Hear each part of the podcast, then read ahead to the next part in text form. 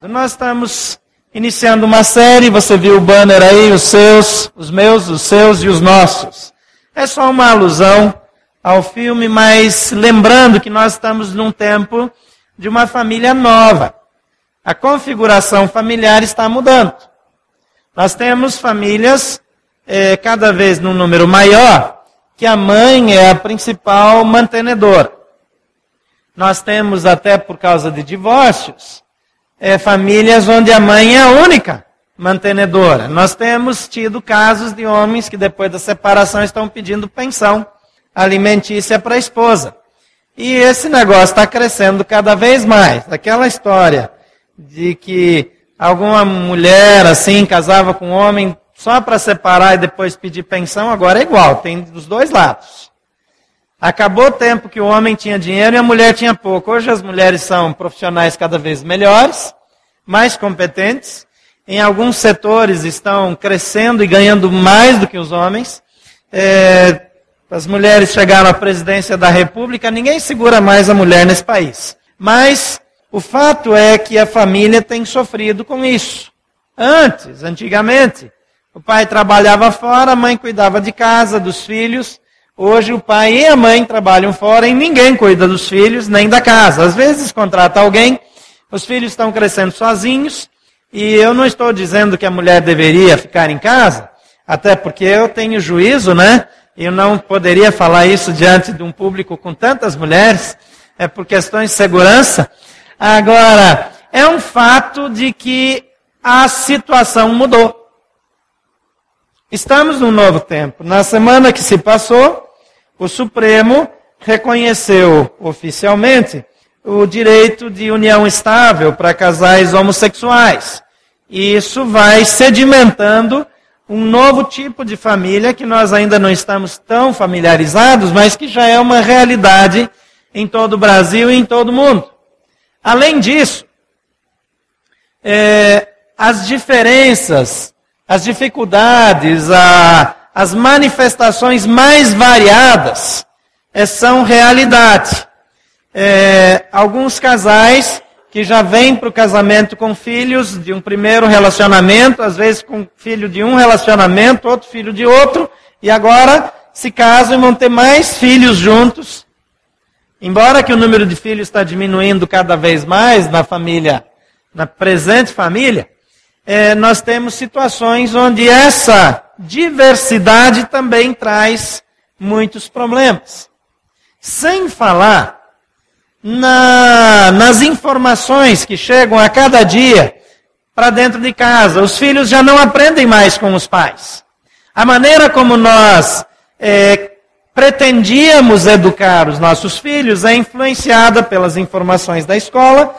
Vocês acompanharam aí pela imprensa, e isso é mais comum do que é divulgado. É, materiais, é, apostilas de educação sexual que são quase que uma revista pornográfica. Com todo tipo de informações que talvez você, como pai, não gostaria que chegasse no seu filho. Talvez a abordagem que é dada na escola não é exatamente aquela que você pretendia dar para o seu filho. Mas nós estamos ocupados demais para perceber Estamos trabalhando muito para garantir que aquela boa escola, que mereceu a nossa atenção, e, e colocamos o nosso filho e pagamos aqueles suados dois, três mil reais, às vezes mais, dependendo do caso, por mês. Ainda tem algumas mais baratas, naturalmente, mas que eles são plenamente competentes e capazes de cuidar disso. E quando os nossos filhos crescem, eles são tão diferentes. E eles têm opiniões tão diferentes. Quem tem filhos adolescentes aqui? Levanta a mão. Quantos adolescentes estão aqui? Levante a mão também. Baixa a mão os pais. Ok, só para ver se eu vou dizer o que eu ia dizer ou não, né? Para avaliar aqui a situação. É, é, quantos pais aqui cujos filhos é, é nunca discordam das suas ideias? Levantem a mão. Os filhos adolescentes. Tá? Há algum? O que acontece? As ideias deles são naturalmente diferentes das nossas. Claro que isso é normal em função da idade. É uma fase na vida. Agora, Esses filhos chegam na juventude. Quantos têm filhos jovens aqui? Ok, agora sim, agora o seu filho pensa exatamente igual a você, não é mesmo? Aquilo que você imaginava que seria verdade para ele não é necessariamente. E eu fico muito feliz que muitas famílias têm conseguido transmitir valores de pais para filhos. É natural que haverão diferenças. É natural que haverá situações nas quais é, pensamentos são diferentes, onde o olhar muda de geração para geração. Isso é absolutamente normal.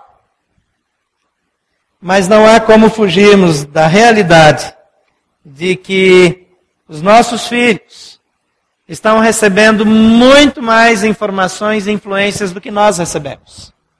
E os filhos que os nossos filhos terão receberão também muito mais influências do que eles receberam. E provavelmente vai continuar assim. Eu não sei como será a família do futuro, mas hoje nós temos um número tão grande de lares disfuncionais, de famílias que não funcionam bem. A família deveria ser um lugar de estabilidade, um lugar de encontro, um lugar de aprovação, de aceitação. Mas tantas famílias têm mais problemas do que alegrias. Quantas famílias tiveram almoço de domingo do Dia das Mães hoje e ao invés de ser um almoço agradável, foi um almoço difícil, tenso, com discussões. Quantos filhos não quiseram ligar para suas mães hoje? Quantas mães choraram ao invés de sorrir no dia de hoje? A família está mudando. E nós queremos pensar acerca de desafios e valores da nova família. E você Pode convidar os seus amigos, estaremos falando sobre isso nesse domingo e também nos próximos três domingos, nesse mesmo horário. Você é muito bem-vindo entre nós. Hoje eu quero falar sobre a arte de recomeçar. Quantas pessoas já perderam um relacionamento importante? Quantas pessoas o relacionamento acabou no noivado? E um rompimento na fase de noivado é já um é algo muito difícil. Quando passa dessa fase e, e chega o casamento, e de repente um dos dois decide que não quer mais. Eu tenho um amigo que ele se casou e pensava que era feliz no casamento. A esposa dizia que o amava, ele também amava a esposa, eles estavam vivendo aparentemente muito bem, o relacionamento estava caminhando bem, e depois de um ano, eles celebraram o aniversário de, casamentos e de casamento e foi um tempo muito agradável para o casal. E finalmente, algumas semanas depois, ela disse: Eu não estou preparada para a vida de casada, não quero mais, estou indo embora para a casa da minha mãe hoje. E foi embora. E nunca mais voltou. Qualquer tentativa de explicação para isso vai ser imperfeita. Qualquer resposta que nós possamos dar, ela será insatisfatória, incompleta. Entretanto, estamos diante de uma realidade. A família já não é o que Deus planejou. Grande parte, a maioria das famílias, não funcionam como Deus planejou. Agora, tem instruções para a vida familiar na Bíblia, esse livro. E essas instruções podem nos ajudar no dia a dia, podem nos levantar de momentos difíceis, que podem ser provocados por um divórcio, podem ser provocados pela viuvez, podem ser provocados por revelações inesperadas. Quantas pessoas, depois de se casarem, descobriram que casaram com outra pessoa, não é aquela que eles imaginavam? Quantos filhos já não reconhecem seus pais? Quantas famílias estão na sua mais profunda crise? E nós precisamos olhar para a Bíblia, para a palavra de Deus, e ver o que Deus tem a dizer para cada um de nós. E isso pode mudar nossa história, pode mudar o caminho que nós vamos trilhar. Hoje eu quero falar sobre a história de uma mulher chamada Noemi. O texto que eu escolhi é um livro inteiro, então você fica em paz que eu não vou ler. Primeiro que o livro não é muito grande, mas mesmo assim é um livro. Mas a história de Noemi, ela aconteceu no tempo dos juízes, quando o povo de Israel ainda não tinha um rei.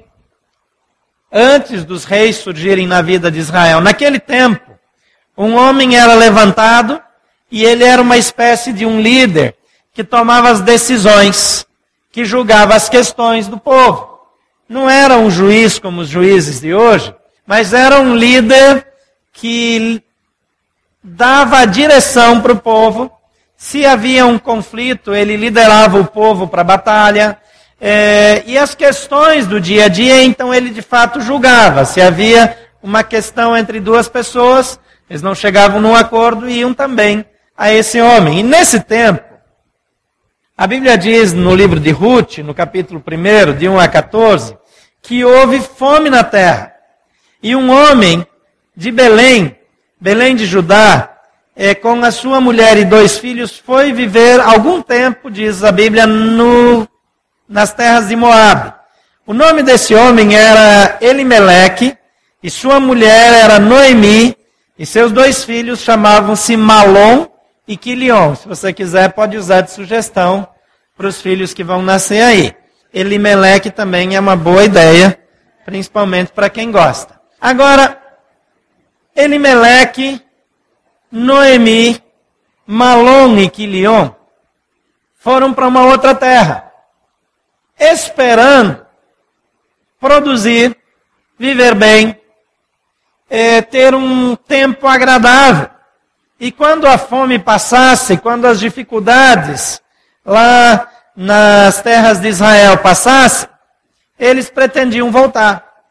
Ocorre que depois de alguns anos, esse homem, Elimeleque, morreu. Ele foi para buscar uma vida melhor, a esposa o acompanha, esperando uma vida melhor, termina por ficar viúva. Ainda tinha os dois filhos que se casaram com mulheres moabitas. Uma chamava-se Ruth, a outra Ofra, Orfa. Mas, eh, na sequência, os dois rapazes também morreram. Se já estava muito ruim, se as coisas já estavam muito difíceis, agora elas pioraram muito. Porque essa mulher não tinha mais esperança. Enquanto ela tinha os filhos, ela imaginava que poderiam chegar netos, que eles iriam cuidar dela e que as coisas seguiriam. Agora essa mulher perde o marido, perde os filhos e só lhe resta tentar voltar para o lugar de onde ela veio. Essa primeira parte do texto diz que Noemi ficou sozinha, sem seus dois filhos e sem seus maridos. E quando Noemi soube que em Moabe, em Moabe que o Senhor viera em auxílio do seu povo, dando-lhe alimento, decidiu voltar com as suas noras para o lugar onde tinha morado. Enquanto voltaram para a terra de Judá, disse-lhes Noemi: Vão, retornem para a casa das suas mães. Que o Senhor seja leal com vocês, como vocês foram leais com os falecidos e comigo. O Senhor conceda a cada uma de vocês que encontre segurança no lar do outro marido. Então deu-lhes beijos de despedida. Mas elas começaram a chorar alto e lhe disseram: Não, voltaremos com você para junto do seu povo. Disse, porém, Noemi: Voltem, minhas filhas, porque viriam comigo? Poderia eu ainda ter filhos para que viessem a ser seus maridos? E mesmo que eu, que eu pensasse que ainda há esperança para mim, ainda que eu me casasse esta noite e desse à luz a filhos, iriam vocês esperarem até eles, até que eles crescessem? Ficariam sem se casar à espera deles? De jeito nenhum, minhas filhas. Para mim é mais amargo do que para vocês, pois a mão do Senhor voltou-se contra mim. E elas então começaram a chorar alto de novo. Depois, órfã, deu um beijo de despedida em sua sogra, mas Ruth ficou com ela. E a, a história continua dizendo que Ruth decidiu firmemente não sair de perto da sua sogra. O sonho da maioria de vocês, não é verdade? Nesse dia das mães, eu espero que você tenha ligado também para sua sogra. Mais alguém ligou para a sogra? Não, né? É interessante que esse caso aqui, a nora e a sogra estavam tão apegadas que não havia mais é, é, desejo e condições de se separarem. Quando aquele pastor abusado do Espírito Santo veio e disse que a sogra dele morava em Cascavel, a capital nacional das sogras, eu fiquei ofendido, porque a minha mãe mora lá. Ou seja, a sogra da minha esposa mora lá mesmo, naquela capital. Eu achei uma coisa muito abusada. Ainda bem que ele não sabia disso porque certamente ele o teria mencionado. Agora, essa história de sogra aqui e nora é uma história onde há um relacionamento afetivo, como talvez todos deveriam ser. E muitos de fato são. E Noemi viu que Ruth estava de fato decidida a acompanhá-la, diz o texto, e ela não insistiu mais. Prosseguiram, pois, as duas até Belém. Ali chegando, todo o povoado ficou alvoroçado por causa delas. Será que é Noemi? perguntavam as mulheres. Mas ela respondeu: Não me chamem Noemi. Melhor que me chamem de Mara, pois o Todo-Poderoso tornou a minha vida muito amarga. Mara significa exatamente isso, amarga amargurada. Os judeus, eles valorizavam muito o nome das pessoas e o sentido do nome. E muitas vezes nós, quando escolhemos nome para os nossos filhos, não nos damos ao trabalho de verificar o que aquele nome significa. E tem alguns nomes que significam coisas muito ruins. E nós talvez deveríamos eh, dedicar algum tempo antes de escolher um nome só porque a gente viu numa novela, é, colocar um nome que signifique algo bom também. Não precisa colocar um nome esdrúxulo só para ter um significado bom. Mas coloca um nome bonito com um bom significado. E diz o texto que ela continuou falando: de mãos cheias parti, mas de mãos vazias o Senhor me trouxe de volta. Por que me chamam Noemi?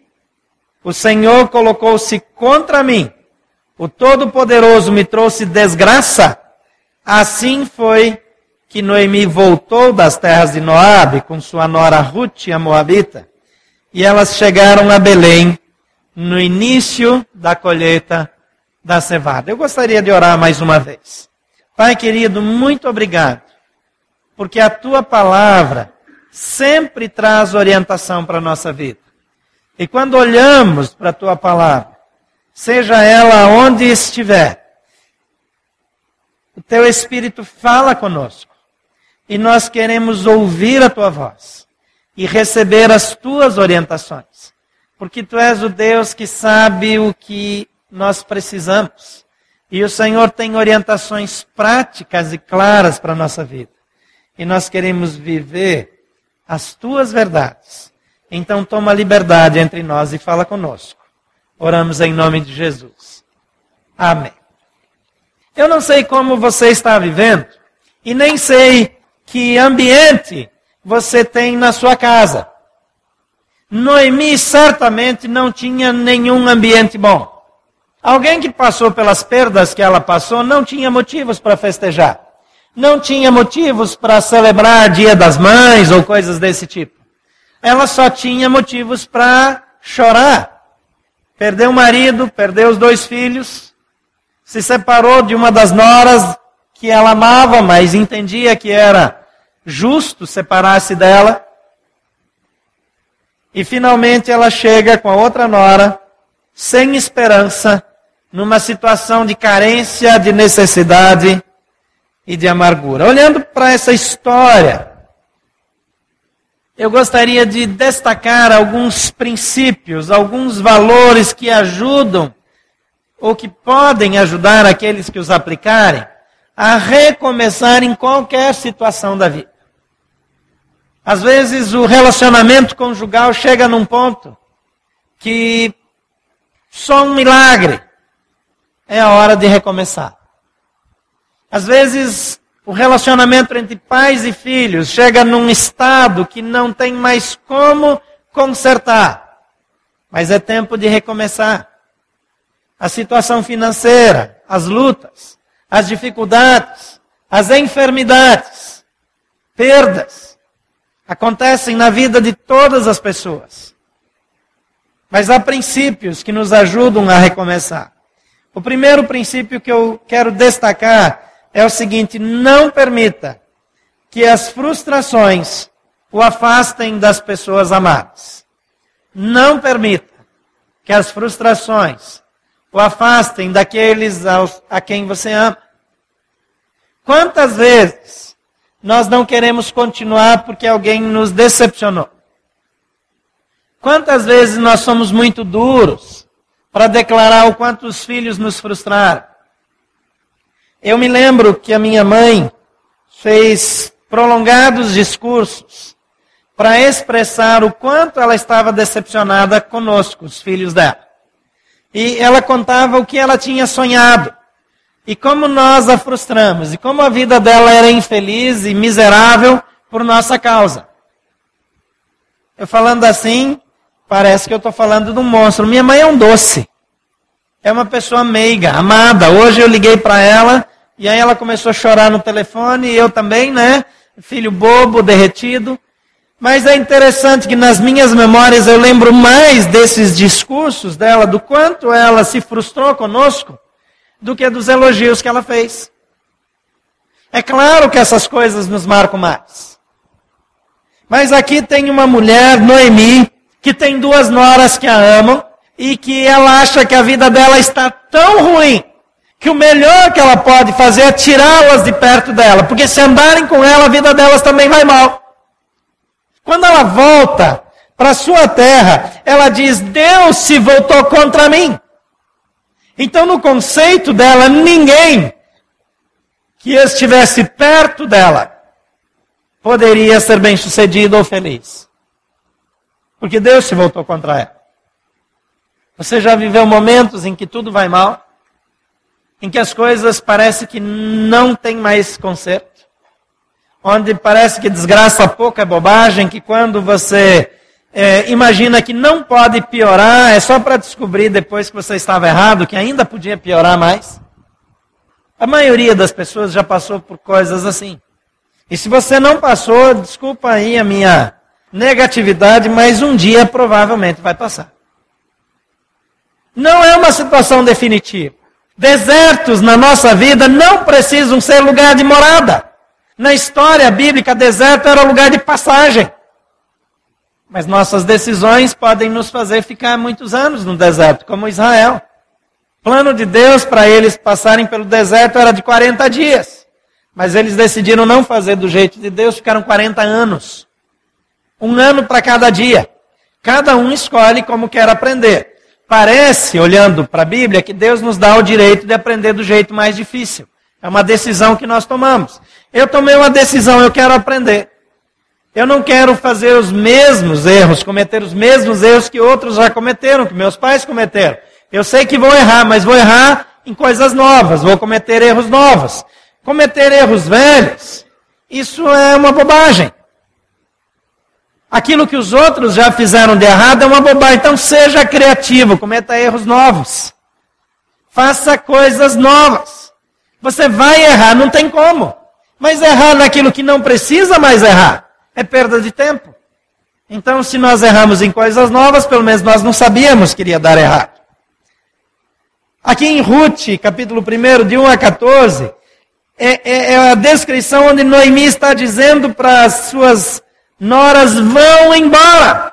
Não tem esperança. Os judeus tinham o hábito que se um homem morresse sem deixar herdeiros, o irmão deveria se casar com a esposa, com a viúva, para deixar herdeiros, e os filhos seriam considerados filhos do morto.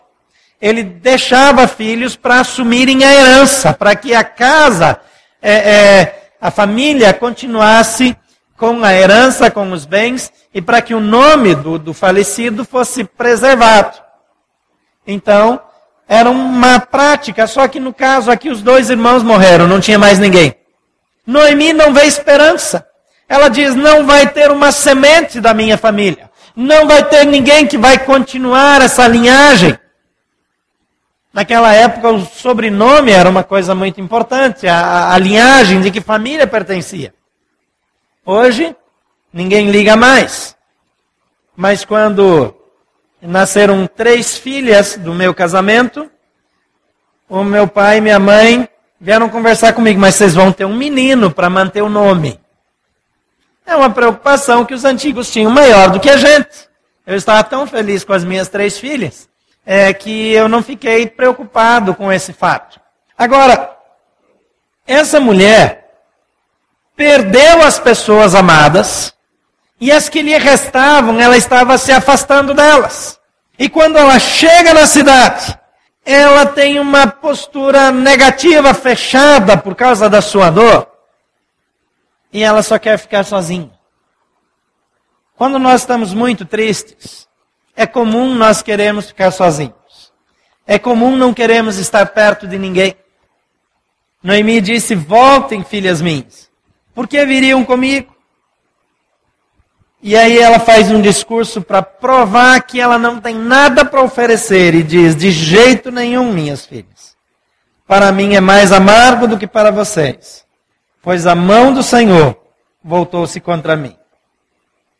Então a tristeza, a dor estava provocando mais tristeza e mais dor ainda.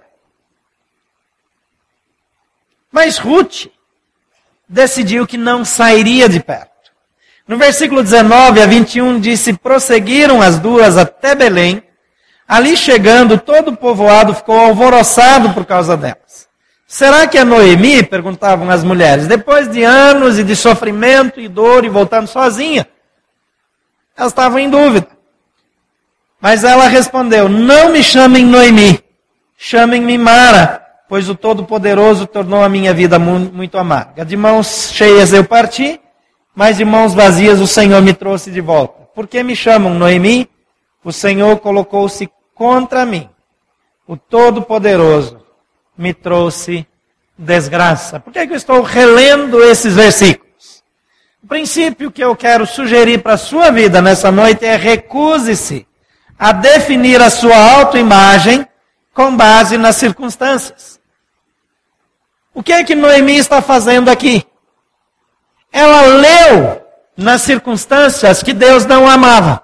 Ela leu nas circunstâncias que a vida dela não valia a pena. E ela não quer mais um nome que comunica algo bom. Ela não quer mais ser chamada por um nome que diz que ela é abençoada por Deus, que ela é uma mulher agraciada. Ela quer usar um nome que diz que ela é uma pessoa amarga, amargurada. Porque é assim que ela se sente. Você já se sentiu desprezado pelas pessoas? Já percebeu que tudo na sua vida está sem sabor? Já houve momentos na sua vida em que você não via esperança? Noemi ou Mara, como ela queria ser chamada, estava assim. Mas ela se avaliou com base no que estava acontecendo ao seu redor. Eu queria dizer para você que a Bíblia afirma que Deus o ama, que Deus se importa com você. O Senhor diz: com amor eterno eu o amei. A Bíblia diz que Deus te escolheu antes da fundação do mundo.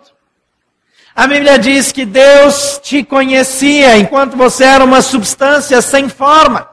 O salmista diz que Deus me viu quando eu não tinha forma, quando eu não era nada. Ele me viu sendo formado.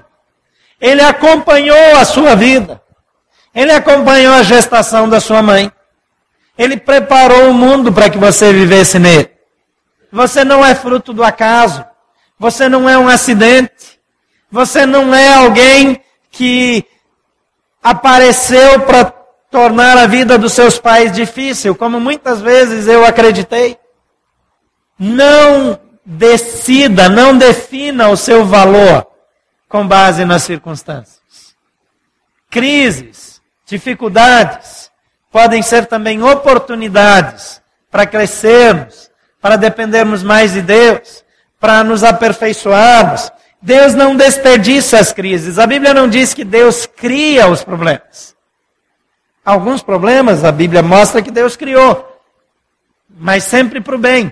Mas ela não diz que Deus causa todos os problemas. Mas a Bíblia mostra que Deus usa esses problemas a despeito da sua causa para o nosso bem, se nós queremos fazer as coisas do jeito dele. Ele diz que todas as coisas contribuem em conjunto para o bem daqueles que amam a Deus, daqueles que foram chamados para o seu propósito. Mas como é que a morte de uma pessoa amada pode nos ajudar? Como é que um divórcio pode nos ajudar? Como é que a falência pode nos ajudar? De que maneira o desemprego contribui para mim? As minhas reações, elas determinam se aquela experiência ruim vai me ajudar ou não. Se a minha reação for de confiar mais em Deus, de prosseguir, de avançar, eu vou mais tarde olhar de volta e dizer: aquela experiência me ajudou. Eu não queria ter vivido, eu gostaria de ter evitado, mas o resultado é que ela me ajudou. Ninguém cresce sem dor. A dor causa um crescimento que nenhuma outra experiência da vida pode causar. Mas quando eu não aproveito para reagir de forma positiva, a experiência ruim será só uma experiência ruim. Eu posso passar pela dor e não tirar nenhum proveito. Então eu preciso escolher. Se eu decido quem eu sou, como eu me vejo, com base nas circunstâncias, talvez eu não vá pensar que eu tenho muito valor. Mas se eu decido o meu valor pessoal com base no que a Bíblia diz a meu respeito, eu sei que eu tenho um grande valor porque Deus me ama como ninguém ama. No versículo 22 do livro de Ruth, diz: Foi assim que Noemi voltou às terras de das terras de Moabe com sua nora Ruth a Moabita. Elas chegaram a Belém no início da colheita da cevada. Se você está com a sua Bíblia aí, sublinhe esse, essa expressão no início da colheita da cevada. Eu vejo um princípio aqui. Uma atitude que pode ajudá-lo a recomeçar. Identifique as manifestações da esperança ao seu redor. Nesse momento, existem manifestações de esperança ao seu redor. Noemi volta no início da colheita da cevada. Ela sai de uma terra que não tem alimento, de um ambiente de fome, quando ela volta, as coisas estão começando a acontecer, mas ela não vê. Ela não se importa. A dor dela é tão grande que ela não tem esperança. Pessoas que estão passando por dores profundas frequentemente perdem oportunidades porque não veem oportunidades. Pessoas que faliram, que perderam tudo, dificilmente vem boas oportunidades perto de si, porque a depressão toma conta, a tristeza os controla. Então olhe ao seu redor. Peça a Deus, diga, abra os meus olhos. Me ajuda a ver ao meu redor se não há situações, circunstâncias que eu não estou vendo. De que maneira eu poderia é, é, reagir de que maneira eu poderia crescer diante dessa crise? Quando eu tinha 18 anos, eh, o meu pai passou por uma crise financeira e enfrentou uma falência. Meu pai, eu conheci ele tocando uma fábrica de calçados, que foi quando eu nasci, os primeiros anos eu lembro que ele tinha uma pequena fábrica de calçados que estava indo muito bem, prosperando muito, e ele tinha um comércio. E bem cedo ele mudou para ir trabalhar na agricultura. Trabalhou junto com os irmãos, depois os irmãos foram, cada um seguiu a sua vida, e ele continuou trabalhando na agricultura. Eu só via meu pai como agricultor. Meu pai fala alemão, o português dele é ruim. Ele se comunica bem, mas comete erros, tem algumas dificuldades. E de repente o meu pai não tinha mais terra, não tinha mais dinheiro, os investimentos dele deram errado. E ele já não era mais menino. Ele já tinha uma boa idade. E eu falei, agora acabou. Como é que meu pai vai fazer isso? Ainda tinha uma filha na faculdade, uma outra ainda para entrar. E eu fiquei tão preocupado. Mas o meu pai começou a olhar ao redor. E ele disse que ele se tornaria vendedor. Eu pensei, meu pai não vai vender nada nunca. Mas ele não só se tornou um bom vendedor, como ele se tornou o melhor da sua região. E ele conseguiu fazer tudo o que ele precisava. E resolveu os problemas que ficaram. E ele abriu uma firma e ele começou a fazer negócios. Depois ele mudou de ramo e depois mudou de novo. E eu descobri que ele tinha habilidades que eu nem sonhava. E provavelmente ele também não. Mas ele, ao invés de sentar e chorar, ele olhou em volta e disse: Senhor, que oportunidades o Senhor tem para esse tempo da minha vida? O que é que o Senhor tem que o Senhor pode fazer por mim que eu não estou vendo? Às vezes nós achamos que o Evangelho é só para nos livrar do inferno. Ele livra do inferno. Mas ele tem princípios para a nossa vida no dia a dia. E meu pai é um homem que, desde que eu o conheci, não tem um dia da vida dele que ele não tire um tempo de oração e leitura bíblica. Não tem um dia que ele não deixe de voltar para Deus. Cometeu muitos erros, falhou, fez coisas que não devia ter feito. Perdeu coisas, ganhou coisas. Mas olhar para Deus e olhar para as circunstâncias, orientado por Deus, muda a nossa vida. Então, identifique as manifestações da esperança ao seu redor. Em quarto lugar, assuma as suas responsabilidades com determinação e coragem. Às vezes nós sentamos e choramos. Às vezes nós achamos, Deus me fez mal. O cônjuge me fez mal. O sócio me enganou. E nós ficamos na nossa vitimação tempo demais. A Bíblia diz que o choro ele pode durar uma noite. Mas a alegria, ela vem pela manhã. Isso não significa que você vai chorar só uma noite, literal. A sua noite pode ter várias semanas. Algumas noites podem durar até meses. Uma noite de uma mulher como Noemi, que perdeu o marido e dois filhos. Se ela chorasse dois, três meses, ninguém poderia discriminá-la ou recriminá-la. Talvez a sua dor mereça uma semana de choro. Duas, três. Mas a dor ela tem que ter um período razoável e depois disso eu me levanto e avanço e prossigo. Se quando as coisas ruins acontecem na nossa vida, nós passamos o resto do tempo olhando para elas, nós só vamos sofrer, lamentar. Nós temos famílias hoje que sofrem dores. A família atual é uma família que é está infiltrada por problemas. Eles chegam de todos os lados.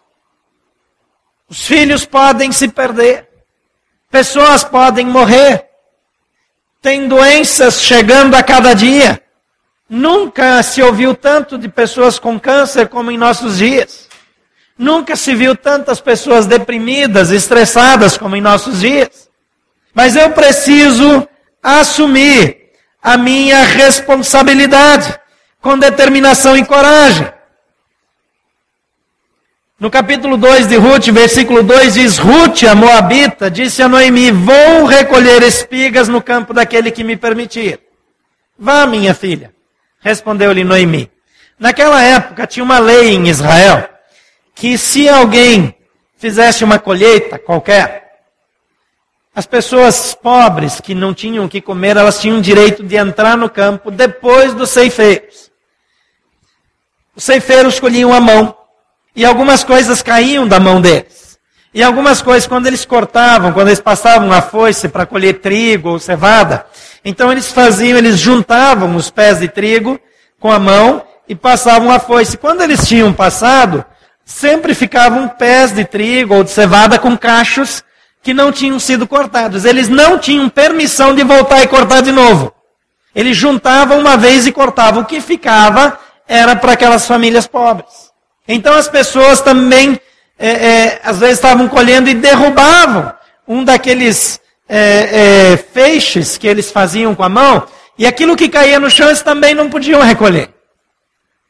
Então, as pessoas pobres passavam e podiam recolher e ter alimento. Essa era uma lei boa. Ruth tinha acabado de chegar, ela já sabia disso. Ela também estava de luto, não era só a sogra. Ela tinha perdido o marido. Ela também não tinha esperança. Ela também não tinha alimento. Ela não tinha para onde ir, mas ela se levanta, ela diz: Eu vou fazer alguma coisa. Eu não vou ficar sentada numa tenda chorando. Eu não vou ficar num quarto escuro chorando embaixo do cobertor. Eu não vou me esconder das pessoas. Eu vou agir. E o versículo 17 do capítulo 2 de Ruth diz: E assim Ruth colheu na lavoura até o entardecer. Depois debulhou o que tinha juntado, quase uma arroba de cevada. 15 quilos de alimento já debulhados. Começa a mudar. Alguma coisa começa a ficar diferente. Quando nós decidimos agir, no fim de um único dia, nós já temos uma nova perspectiva. Quantas pessoas estão adoecidas pela depressão, mas se rendem e ficam em casa? Eu tenho acompanhado pessoas deprimidas ao longo da minha vida. Algumas têm todas as razões imagináveis para se sentirem infelizes. Mas a vitória tem aparecido na vida daquelas pessoas que tomam uma decisão e dizem: Eu vou avançar. E Deus colocou em nós a capacidade de reagirmos. As pessoas que andam com Jesus, a Bíblia diz que elas não vão enfrentar nenhuma dificuldade maior do que a sua força. Quando nós chamamos pessoas para também seguirem a Jesus, é porque nós experimentamos na nossa vida, no dia a dia, que essas verdades bíblicas se cumprem. Deus não permite uma tempestade maior do que a minha capacidade de resistir. E mais do que isso, o Senhor Jesus disse: Eis que eu estou com vocês todos os dias. Então nós nunca estamos sozinhos. Por mais profundo que seja o abismo no qual você se encontra, o Senhor está contigo e Ele quer te dar a mão e você pode sair. A Bíblia nunca disse que nós não teríamos dores. A Bíblia nunca disse que nós não colheríamos consequências de erros. Muitas vezes nós estamos sofrendo por erros que nós cometemos consequências das nossas falhas. Outras vezes nós somos injustiçados. Mas em toda e qualquer situação, nós podemos confiar em Deus. Isso me leva ao próximo princípio. Confie na direção divina. Confie na direção divina. Ruth disse: Eu vou entrar no campo daquele que permitir. Eu vou entrar em algum lugar. O capítulo 2, versículo 3 diz: Então ela foi e começou a recolher espigas atrás dos ceifeiros. E diz o texto aqui: casualmente, entrou justo na parte da plantação que pertencia a Boaz, que era do clã de Elimelech. Esse casualmente, eu não creio que tenha nenhuma palavra na Bíblia a mais. Por acaso. Eu creio que Deus quis que ficasse registrado que foi casualidade para ela, mas nunca para Deus. Que ela não tinha noção do que aconteceria, mas Deus tinha o controle. E mesmo que ela foi sem direção, ela acabou justamente no campo da única pessoa que ela precisava conhecer naquele lugar. O versículo 19 é, diz: a sogra então lhe perguntou, depois que ela voltou para casa: Onde você colheu hoje? Onde trabalhou? Bendito seja aquele que se importou com você. Então Ruth contou à sogra com quem tinha trabalhado. O nome do homem com quem trabalhei hoje é Boaz. E Noemi exclamou: Seja ele abençoado pelo Senhor, que não deixa de ser leal e bondoso com os vivos e com os mortos. E acrescentou: Aquele homem é nosso parente, é um dos nossos resgatadores. Você percebe como uma atitude já mudou tudo na casa? A atitude da nora que sai para a luta traz para a sogra a percepção de que Deus é justo. Ela estava antes dizendo: Deus se voltou contra mim. Deus tornou a minha vida amarga. As coisas estão ruins e vão piorar. Mas quando alguém decide agir pela fé, as percepções começam a mudar. E ela diz: Esse homem é nosso parente, é um dos nossos resgatadores. Eu não falei tudo sobre aquela lei do irmão que cuida da viúva do irmão morto. Se os dois irmãos morressem, o, homem mais próximo, o parente mais próximo, ele tinha um direito e uma obrigação.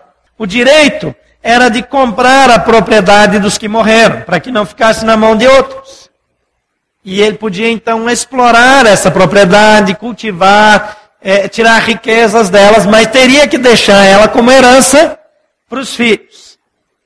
Que ele teria, e aí vem a obrigação, com a viúva. E ela diz: Esse homem é um dos nossos resgatadores.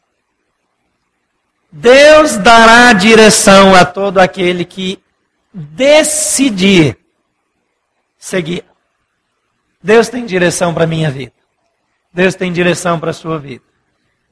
Há inúmeras situações que nós não sabemos para onde ir, mas Deus sabe exatamente na sua percepção, casualmente você vai entrar num determinado lugar. Mas não há casualidade para Deus. Ele sabe todas as coisas. E ele sabe exatamente para onde ele deve levá-lo. Em sexto e último lugar, creia no amor e na providência de Deus. Creia no amor e na providência de Deus. Versículo 13 a 17 do capítulo 4 de Ruth diz: Boaz casou-se com Ruth. O que aconteceu? A história se desenvolveu, se desenrolou. Boaz soube quem era Ruth, soube da situação, e ele então ainda tinha um outro que tinha o direito antes dele, ele foi lá, falou com ele, ele abriu mão do direito, ele então se casa com Ruth e cuida agora de Ruth e da sua sogra. E diz aqui que Boaz casou-se com Ruth e ela tornou-se sua mulher. E Boaz a possuiu e o Senhor concedeu que ela engravidasse dele e desse à luz um filho.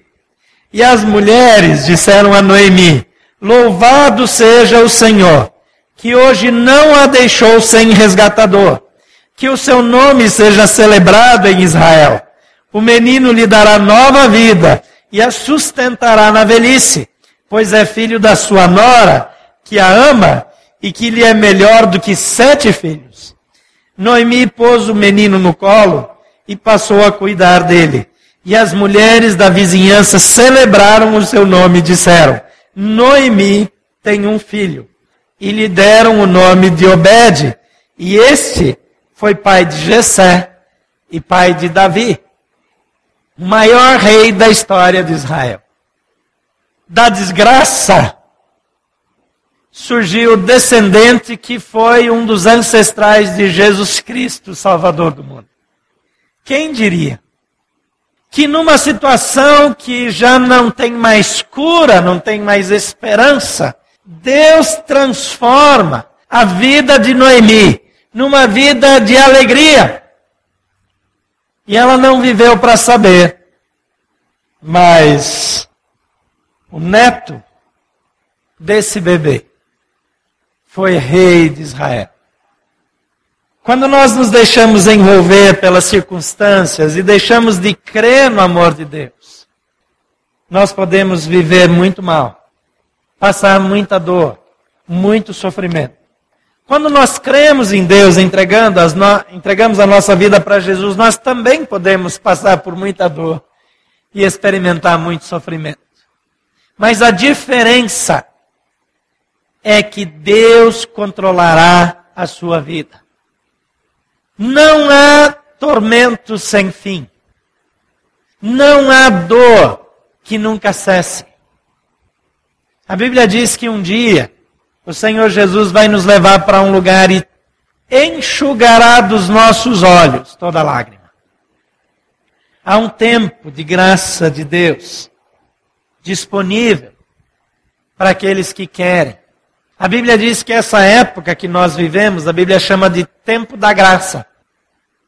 Você não vai achar isso escrito desse jeito lá na Bíblia. Mas você vai ver os discípulos de Jesus, os apóstolos, se referindo a isso como tempo da graça.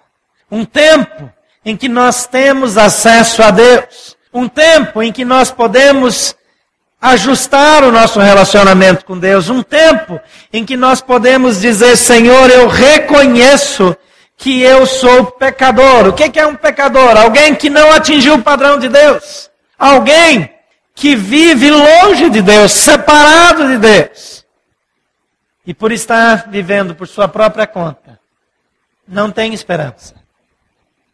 Tem pessoas que não conhecem a Jesus, que não têm um relacionamento com Deus, que vivem até bem. A questão não é se vai viver bem ou mal. Pessoas que andam com Deus têm doenças, pessoas que não andam com Ele têm. Pessoas que conhecem a Jesus têm problemas igual as outras pessoas. Mas há uma coisa que muda, nós temos um tipo de esperança e um auxílio na nossa vida que ninguém pode tirar. Nós temos apoiado trabalhos missionários em regiões em que cristãos são perseguidos. E um cristão perseguido, ele pode ser morto, ele pode ser torturado. No Egito, um grupo de radicais islâmicos atacou uma igreja, uma igreja copta, uma igreja cristã do Egito, porque uma moça se converteu ao cristianismo e a família quis matá-la. Então ela fugiu e se refugiou com os cristãos. E eles acusaram os cristãos de estar fazendo ela refém. Eles queriam pegá-la para matá-la. E os cristãos reagiram e começou uma guerra. E mais de dez pessoas morreram. Centenas ficaram feridos. Coisas ruins acontecem em todos os lugares. Alguém pode tirar a minha vida, mas não pode tirar a alegria do meu coração. Alguém pode tirar a minha família, pode tirar a minha saúde, mas não pode tirar o meu relacionamento com Deus. E se alguém me matar, vai ter feito um favor, porque eu vou de uma vez estar com Deus para sempre. Não há nada melhor do que andar com Deus. Mas Deus não traz para nós só uma palavra de que quando você morrer, essa desgraça toda acaba e tem um céu. Ele diz: Eu quero estar com você aqui. E por isso Jesus Cristo veio a esse mundo. O Deus que agiu na vida de Noemi e Ruth ainda age hoje. E ele enviou seu filho para que eu e você pudéssemos ter um relacionamento de amor com ele, para que pudéssemos experimentar da sua graça, do seu perdão, para que pudéssemos estar livres das nossas culpas. Não tem nada que prejudica mais a nossa vida do que nos sentirmos culpados. Há uma linha da, te, da psicologia que quer acabar com a culpa, que quer fazer com que as pessoas não acreditem mais em culpa, porque acham que a culpa é uma invenção humana. Então, se ninguém sentir culpa, ninguém vai ter dor. A melhor cura para a culpa é o perdão de Jesus Cristo. Ele nos perdoa, ele nos limpa, ele apaga o nosso pecado, ele nos livra da nossa transgressão e ele nos levanta, ele nos restaura, onde quer que estejamos. Por favor, feche seus olhos. Eu não tenho nenhuma ideia de como você chegou aqui nessa noite. Mas uma coisa eu sei. O Senhor Jesus espera por você. Talvez mesmo como cristão você tenha sofrido, tenha andado deprimido, tenha sofrido pela culpa, tem lembrado das suas falhas, dos pecados, dos erros do passado. Talvez você sinta que fez mal à sua família, ao seu casamento, aos seus filhos. Talvez você sinta que foi responsável pela má gestão dos seus negócios. Talvez você nesse momento esteja vivendo uma vida dupla. E você tem um peso no coração. Tem uma amargura. A Bíblia diz que se confessarmos os nossos pecados, Ele é fiel e justo para nos perdoar e nos purificar de todo pecado. E a Bíblia diz também que Jesus disse: Venham a mim, todos vocês que estão cansados e sobrecarregados, e eu irei aliviá-los. Venham a mim. Ele diz: Eis que estou à porta e bato. Se alguém ouvir a minha voz e abrir a porta, eu entrarei. O Senhor Jesus quer entrar na sua vida, quer tocar no seu coração, quer mudar a história da sua família. E eu quero fazer duas orações com você nessa noite. A primeira com você que tem andado sem Jesus. Não que você tenha alguma coisa contra Ele, mas que não entregou a vida para Jesus, que não disse, Senhor Jesus, eu reconheço que sou um pecador, eu sou alguém que faz coisas erradas mesmo, eu sou alguém que tem tentado cuidar da vida, mas eu reconheço que eu preciso do teu perdão, da tua cura, e eu quero que o Senhor se torne o meu Senhor, o meu Salvador. Eu quero reconhecê-lo como dono da minha vida. Eu quero que o Senhor entre no meu coração e mude a minha vida, mude a minha história. Você já fez essa oração dizendo: Senhor Jesus, eu te aceito. A Bíblia diz que tem duas coisas que você precisa fazer para ser salvo. Você precisa crer em Jesus, crer que Ele é o Filho de Deus, crer que Ele veio a esse mundo e morreu no seu lugar, mas que Ele está vivo e pode mudar a sua vida e aceitá-lo. Aceitar o seu perdão, aceitar um novo começo, aceitar que Ele pode trazer um recomeço para toda a sua vida.